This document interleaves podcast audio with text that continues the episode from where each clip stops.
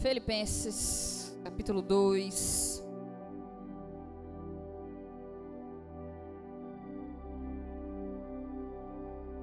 Taca a chave. Recebeu já a chave, né, Bianca? Glória a Deus. Aleluia. Obrigada, profeta.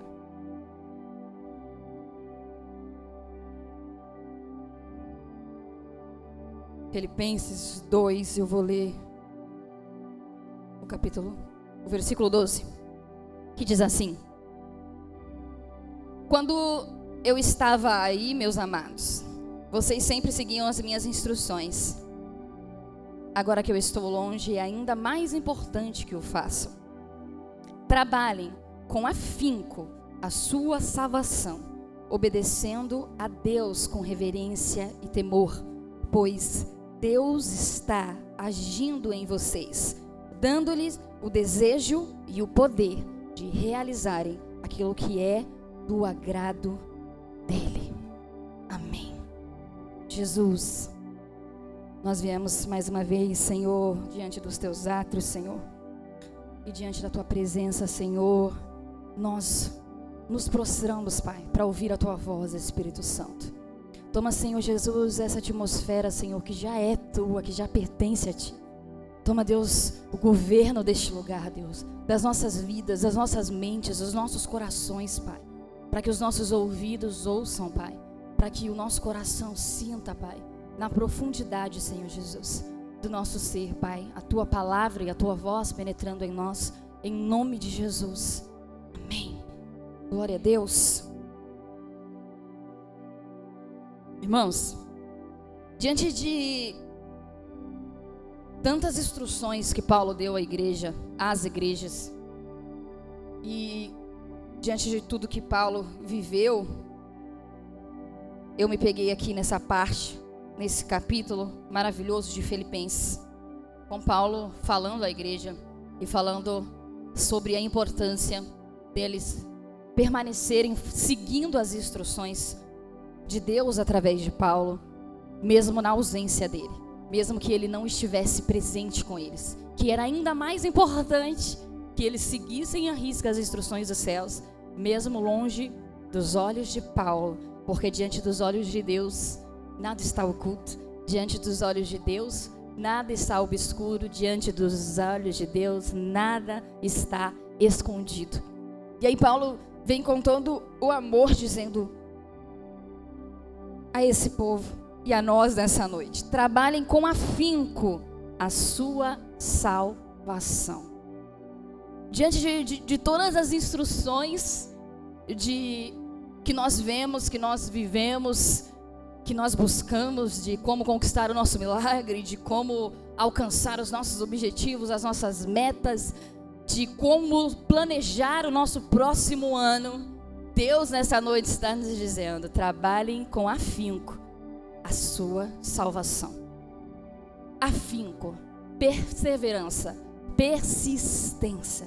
Trabalhem com afinco, com persistência, com perseverança a sua salvação. E o que será que Paulo estava tentando dizer com isso? Não é trabalhar pela sua salvação, porque pela nossa salvação nós não fizemos nada e não há nada que nós possamos fazer. Pela nossa salvação, o sangue de Jesus foi vertido na cruz. Para hoje nós temos o acesso à graça salvadora. A graça, a misericórdia, o amor de Deus repleto sobre as nossas vidas dia após dia. Pela nossa salvação, Deus entregou o seu único filho para morrer em um madeiro, numa cruz, se fazendo maldito pela nossa salvação, mas perseverar a nossa salvação, a sua salvação. Quando nós nos encontramos em Cristo, quando nós nos achamos no Senhor, nós somos instruídos nos nossos primeiros passos. Nós somos instruídos aquilo que nós temos que nos retirar, nós somos instruídos aquilo que nós não devemos mais fazer. Nós somos movidos pelo Espírito para que nós nos afastemos daquilo que vai nos afastar de Deus. Isso é o princípio da gente perseverar na nossa salvação. Paulo não estava dizendo aqui de uma maneira egoísta, lutem pela sua salvação e o resto cada um por si. Não, ele estava afirmando: trabalhem pela salva, a sua salvação, modelem essa salvação. A salvação de Deus tem algum defeito? Não. O Cordeiro foi perfeito. O trabalho que deve ser realizado é em nós, em nós, em nós enquanto ainda nesse corpo corruptível pelo mundo, pelas corrupções do mundo, pelos manjares que são do mundo, em nós enquanto neste corpo corruptível que vai fazer com que a nossa carne incline-se ao pecado, com que a nossa carne deseje aquilo que vai ser de agrado da nossa alma, e é isso que nós vivemos dia após dia, a luta contra espírito, espírito contra carne. Espírito contra a carne, o que absolutamente Paulo afirmou. Aquilo que eu quero fazer eu não faço e aquilo que eu não quero fazer, parece que eu insisto em fazer. Essa é a luta diária da vida daquele que aceitou a Jesus, que recebeu o Senhor, que se intitulou servo de Deus, que recebeu a filiação, que entendeu a paternidade. E aí, quando Paulo diz assim: trabalhem a sua salvação, sabe qual é o problema dos dias de hoje? As pessoas jogam uma responsabilidade do ser salvo, do ser curado, do receber o milagre, do se manter a presença a Deus. Deus tem que ser aquele responsável por me manter, porque Deus sabe o que faz, porque Deus sabe de todas as coisas, porque Deus sabe do amanhã. E usam isso como argumento e desculpa para lançar no ar e se lançar aos seus deleites e se lançar às suas vontades e depois dizer que Deus sabe de todas as coisas. Paulo deixou escrito, o próprio Senhor através de Paulo deixou escrito: trabalhe Trabalhem a sua salvação com perseverança. Trabalhem com insistência a sua salvação. As pessoas têm entrado e saído das igrejas. As pessoas têm entrado e saído da presença. As pessoas têm entrado e saído do mundo espiritual, como se fosse um trocar de roupa e aí você coloca para lavar e veste de novo. Quando nós temos os nossos olhos abertos em Jesus, tudo ao nosso redor muda, toda a nossa percepção muda. E não é só a nossa, a percepção das trevas fica mais acentuada na vida daquele que os olhos espirituais estão abertos. Porque com aquele que os olhos espirituais estão fechados, eles querem que permaneçam fechados que eles não entendam, que eles não compreendam, que eles não acreditem em inferno, que eles não acreditem em demônios, que eles não acreditem apenas uma força maior que é apenas boa e não numa outra força que é ruim. As pessoas acreditam, mas numa força maior que é boa, porque Deus é bom o tempo todo e o tempo todo Deus é bom. Então apenas a força boa é dada crédito e a força espiritual maligna é ditada apenas como nós sentir algo ruim uma sensação estranha. E é dessa maneira que o diabo quer que nós permaneçamos. É esta a maneira que ele quer fazer com que os filhos, os servos, os crentes, os cristãos que estão dentro da igreja, que estão dentro da presença, que são o templo, voltem a pensar. Uma vez que nós entramos no Santo do Santo, o diabo quer vir nos tomar desse Santo do Santo. Paulo diz: trabalhem com perseverança a sua salvação. A mesma perseverança que o Espírito Santo tem em insistir em nós, em investir em nós, em nos convencer. Sabe os seus primeiros passos? Sabe quando você foi ouvindo uma palavra, foi aceitando um convite para estar no culto e vinha numa apresentação, era porque o sobrinho chamava, a sobrinha chamava no meu caso. Era dessa maneira, vai ali só para ver que vai cantar, vai ali só para ver que vai dançar. E aí o Espírito vem e foi te convencendo, e foi te convencendo, e você veio mais um culto, e você veio mais um culto, e aí você foi se arrepiando, e aí você foi começando a entender que não era apenas um arrepio, e aí você começou a ouvir uma voz que você não entendia o que era e pensava que era sua consciência, e aí você foi se aprofundando, e de repente você se encontrou com Ele, e de repente o Espírito Santo venceu, e de repente você se encontrou nas cordas de amor do Senhor. É dessa maneira que o Espírito Santo faz, continua fazendo, continua fazendo, continua insistindo. Mas com as armas das trevas, o diabo continua investindo e insistindo da mesma forma, para que entra culto e sai culto, alguém esteja caído diante de Deus, para que ele tenha o prazer de levar essa alma ao inferno, de levar essa alma a uma profundidade da onde é uma eternidade que irá permanecer. Mas nós não levamos a sério o trabalhar a sua salvação. Trabalhar a sua salvação. As pessoas perguntam: como permanecer? Como permanecer em Jesus? dia após dia, como que você consegue? Como que é porque é pastor, é porque ele evita, é porque você não entende, porque você está no altar, então para você é mais fácil? Não. As mesmas investidas nós temos.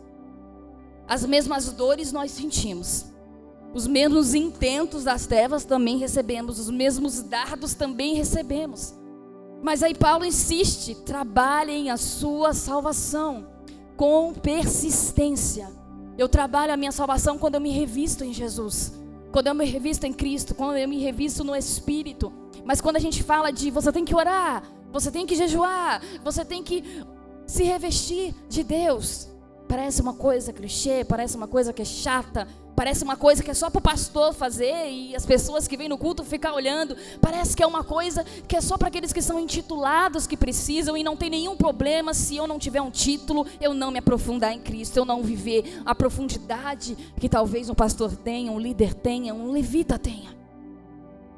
Mas aí Paulo continua dizendo assim: trabalhe com afinco a sua salvação, obedecendo a Deus com reverência e temor, pois Deus está agindo em vocês. Deus está agindo na pastora Maiara. Apenas. Deus está agindo em vocês. E talvez você pense que Deus não está agindo em você porque você não carrega um título. Talvez você pense que Deus não está agindo em você porque você não prega no microfone.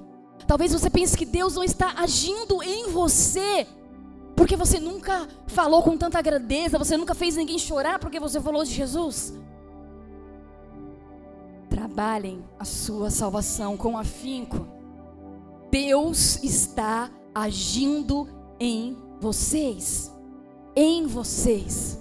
Mas sabe qual é o problema? A gente quer enxergar o agir de Deus que é escandaloso. O agir de Deus que é extraordinário e visível. O agir de Deus na vida de uma pessoa que está pregando e que você vê saindo fogo dos seus olhos. O agir de Deus na ministração do levita, porque ele tem uma voz linda. O agir de Deus na vida de um pastor, porque ele fez uma teologia. O agir de Deus na vida daquele que é um pregador que é itinerante, porque, meu Deus, ele tem muitas palavras reservadas do céu. Deus está agindo em você porque você é filho dele. Deus está agindo em você porque você aceitou o reino. Deus está agindo em você porque você escolheu viver o reino. Deus está agindo em você porque você escolheu Jesus. Deus está agindo em você porque você se entregou a Ele. Reconheceu nele a paternidade que o mundo não oferece, que pai terreno nenhum oferece. Deus está agindo em você. E muito mais do que agir. Paulo continua dizendo: dando-lhes o desejo e o poder de realizarem aquilo que é de agrado dele. Dando-lhe, doando-lhe, entregando-lhe o poder, o desejo, a fome, a sede para realizar aquilo que é do agrado dele. Mas o poder e o desejo é de várias maneiras como que Deus nos usa, é de várias maneiras como Deus ministra sobre as nossas vidas. Nós recebemos do céu a partir do momento em que nos entregamos a Ele. Quando Paulo, depois de uma tempestade inteira, em um náufrago rodeado de pessoas que fizeram jejum para vê-lo morto, fizeram um jejum porque queriam ele morto. Diante dessas pessoas, em volta de uma fogueira, Paulo é picado por uma cobra. E a Bíblia diz que ele sacudiu a cobra no fogo e as pessoas que estavam olhando Paulo estavam esperando o momento dele cair morto por ter sido picado por uma cobra venenosa. Mas a Bíblia diz que Paulo sacudiu a sua mão no fogo, a serpente no fogo, e nada aconteceu, dando-lhes o poder.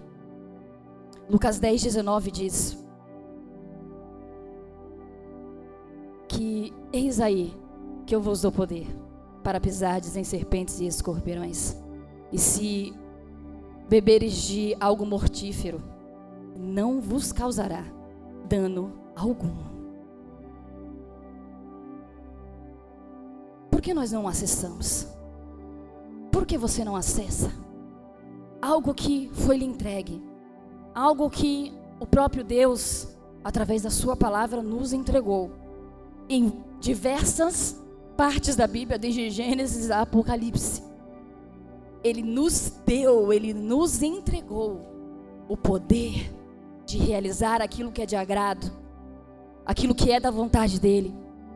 Uma vez que nós entramos diante da presença de Deus e que nós nos aceitamos em Cristo, nós buscamos agradá-lo. Nós buscamos viver a boa, perfeita e agradável vontade de Deus. Nós buscamos viver aquilo que o céu reservou a nós. Aí Paulo diz: Deus está agindo em vocês, dando-lhes o poder e o desejo. O poder e o desejo. E esse desejar vem do Espírito sobre as nossas vidas. Mas quando nós começamos a olhar aos que não desejam, começamos a olhar, como Paulo estava instruindo aqui, e desde o capítulo 1 de Filipenses ele está dizendo com o povo, nos versículos 12 aqui, ele está dizendo: Olha, tem os irmãos que eles estão pregando por egoísmo, eles estão pregando a si mesmos, eles estão pregando por vanglória, mas não tem problema não. O importante é que o nome do Senhor está sendo pregado. A parte deles vai ser reservada com Deus. O importante, eu me alegro. Ele diz aqui no capítulo 1 de Filipenses: Eu me alegro porque eles estão anunciando o nome do Senhor. Porque existem aqueles que não estão anunciando dessa forma. Existem aqueles que estão vivendo em amor. Existem aqueles que estão vivendo em entrega. Existem aqueles que entendem que é Deus quem age através deles e não eles que agem por intermédio de Deus. Se não há essa substituição a ser feita sobre as nossas vidas, ele afirma mais uma vez: Deus está agindo em vocês, dando-lhes o desejo e o poder. Se eu passo a olhar, se eu passo a olhar e a me entristecer, com as coisas que acontecem ao meu redor, irmão, o que que gera em nós? Desânimos. Quanto aqui já desanimou? Quantos aqui já desanimaram porque olharam para alguém, porque acharam que estava errado, que não estava certo, que não deveria ser feito desse jeito, e aí nada mudou, você não pode fazer nada para mudar a situação. Deus mandou você olhar para a cruz, Deus mandou você olhar para Ele, continuar a tua vida. E de repente, quando a gente menos percebe, a gente se coloca dentro de um poço, dentro de um abismo. Porque as coisas que entristecem ao Senhor entristecem o coração de quem ama o Senhor também. E quando a gente começa a olhar para isso, a gente se entristece, irmão. E eu sei o que é isso. Eu sei o que é olhar para alguém e me entristecer por ele. E me entristecer por Deus. E tomar as dores do Senhor daquilo que estava acontecendo. E tentar resolver. E tomar a situação para mim e me afogar nos meus sentimentos. E não tem dor maior do que a dor da alma, porque a dor física, a gente tem de tudo para resolver. Tem de tudo que a gente precisar. A dor física até morfina resolve, em último caso. Mas a dor da alma é só Jesus quem cura. É só Jesus quem cura. Por isso Paulo está dizendo: trabalhem com afinco, com perseverança a sua salvação. Porque vão tentar te ferir vão tentar te parar, vão tentar te desanimar, vão tentar te entristecer. Nas maiores mensagens, nos melhores momentos da nossa vida, quando parece que estamos a ponto de receber um maior milagre extraordinário, parece que vem o desânimo, parece que vem um momento de dor tão grandiosa, parece que as coisas desandam. Não foi diferente com o povo de Israel. Quando Deus mandou Moisés para ir libertar o povo daquela escravidão no, no Egito, Gênesis 6, 9 diz que Moisés falou ao povo, mas o povo não lhe deu ouvido por causa do desespero da alma e da escravidão que eles viviam. Nós não somos mais escravos. Nós não somos mais escravos. Nós somos filhos. Nós somos herdeiros. Nós recebemos a graça, nós recebemos a salvação. Nós recebemos aquilo que os anjos não têm. Nós recebemos aquilo que os anjos não têm. Quem é o filho do homem para que dele o Senhor tenha compaixão? Quem é o filho do homem para que com ele te importes? Quem é o filho do homem? Nós recebemos uma graça extraordinária da parte de Deus para ser trabalhada em nós dia após dia. O problema é que nós estamos na geração do iFood, que eles querem pedir e chegar na hora, querem chegar e serem libertos, não querem ter a luta diária, não querem ter essa conquista diária, dia após dia, contra o pecado. Contra o pecado. Eu fico olhando as pessoas que uma vez estavam em Cristo e desistiram. E a gente de fora consegue enxergar o trabalhar maligno, a gente consegue se entristecer junto com Cristo na perca, na dor. E lá no fundo a gente fica, mas era só mais um dia. E amanhã a gente vai acordar e é só mais um dia. Um dia literalmente após outro. A ansiedade tem matado essa geração. Matado essa geração e não é à toa. Não é à toa. O diabo não ia lançar uma enfermidade dessa, meu querido. Se não fosse para nos tirar do colo de Deus, se não fosse para nos tirar dos braços do Pai. Porque a ansiedade nada mais é do que a tua mente está trabalhando enquanto o teu corpo está parado. Eu estou aqui agora, mas já estou em 2050 na frente. Com uma mente adoecida, porque não foi renovada em Cristo. Porque não foi renovada em Cristo. Porque não foi trabalhava com afinco. Porque não foi do seu entendimento ainda que Deus está agindo sobre ela. Não vivamos essa ansiedade. Vivamos a ansiedade da corça que Davi nos ensinou.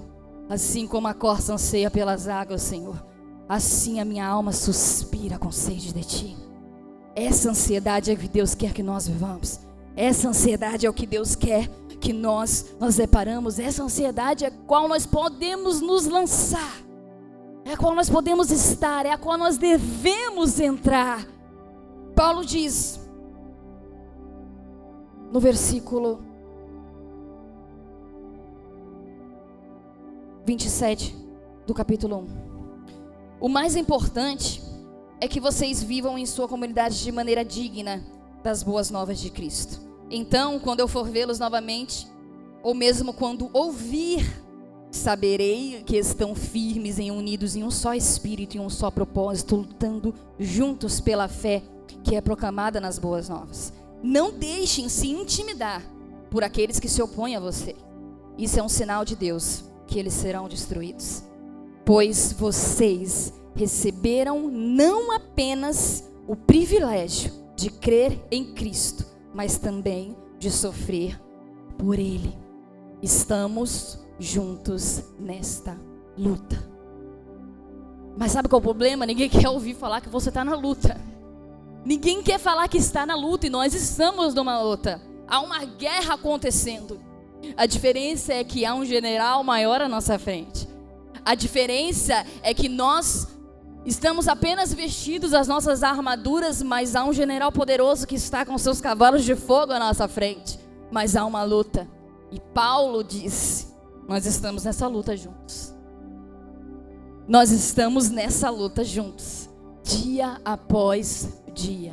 Irmão, hoje foi bom, amanhã pode ser melhor ainda. O amanhã pode ser um dia não tão bom, mas permaneça na sua luta, permaneça na sua renúncia, permaneça trabalhando afinco, trabalhando com persistência a sua salvação.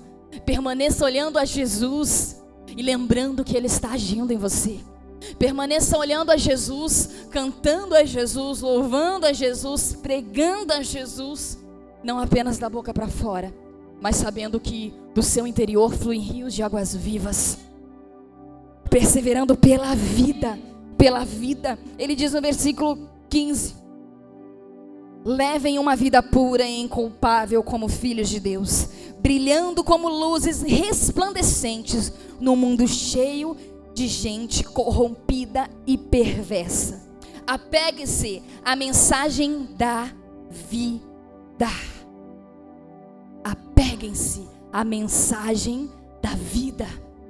E ele continua dizendo: apeguem-se à mensagem da vida. Então, no dia em que Cristo voltar, me orgulharei de saber que não participei da corrida em vão e que não trabalharei inutilmente.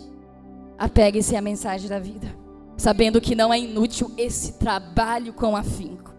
Não é inútil esse trabalho dia após dia. Não é inútil. Não se disfarça da sua armadura. Não se disfarça das tuas vestes. Não se disfarça da sua aliança. Não se desfaça da voz do Espírito. Não se desfaça do entendimento, da mente renovada em Cristo. Entenda, Deus está agindo em você. Em você. Você é essa luz brilhante na sua casa, no seu trabalho, na sua família. Você é essa luz que o Pai olha e vê resplandecer. Você é essa luz que Deus olha e quando Ele procura verdadeiros adoradores que adoram em espírito e em verdade, Ele consegue te enxergar. Deus está agindo em você.